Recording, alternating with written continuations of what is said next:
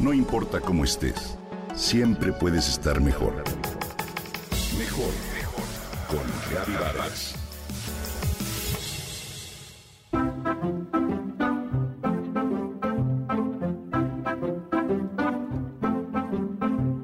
Quien me conoce, que me goce.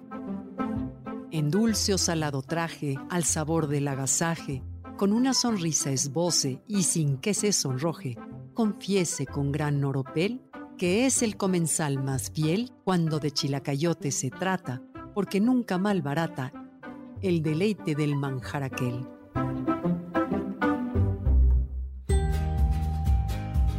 Como lo muestra este pequeño verso, me gusta pensar que las palabras y la comida nos nutren por igual, que el buen conversador y el gran cocinero eligen sus ingredientes con el mismo cuidado, ya sea para que quien escuche o saborea conozca la dulzura o la amargura, y mientras más tradicional es el dicho o el platillo, más notable es esta verdad.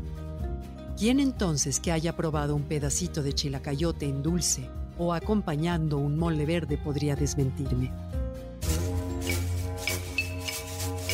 Y me refiero al chilacayote porque es justamente uno de esos alimentos con larga historia que nos ha acompañado por varios siglos, pues ya en nuestros pueblos originarios lo apreciaban.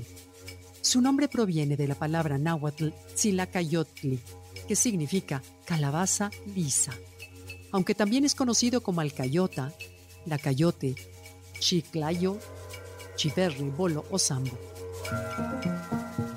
Es una planta trepadora emparentada con las calabazas que crece como enredadera.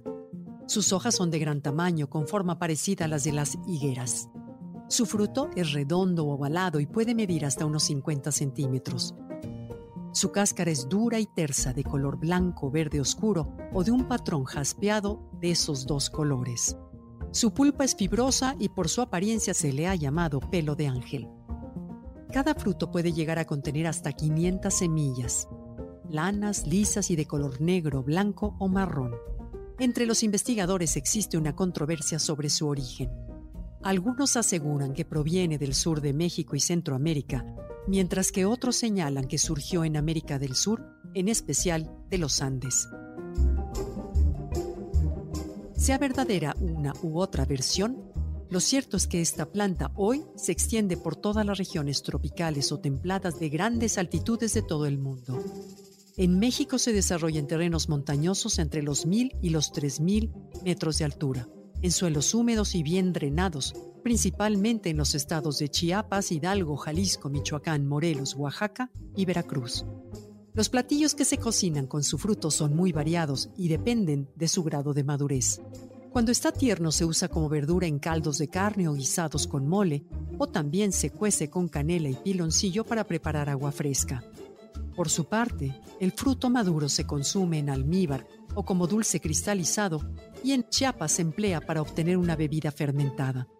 Además, sus semillas se tuestan para comerlas como botana o se muelen para elaborar el famoso pipián.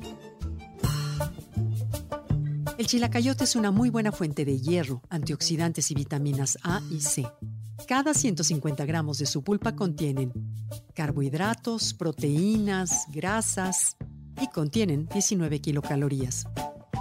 En la medicina tradicional se le reconocen propiedades hipoglucémicas y se ha usado para tratar la inflamación de los ojos y para mejorar el estado de ánimo de personas deprimidas.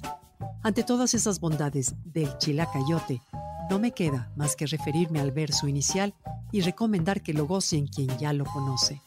A disfrutarlo y buen provecho.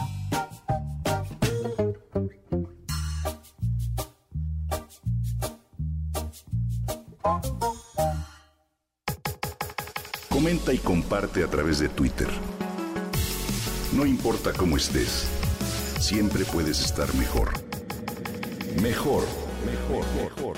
Con Gaby Vargas.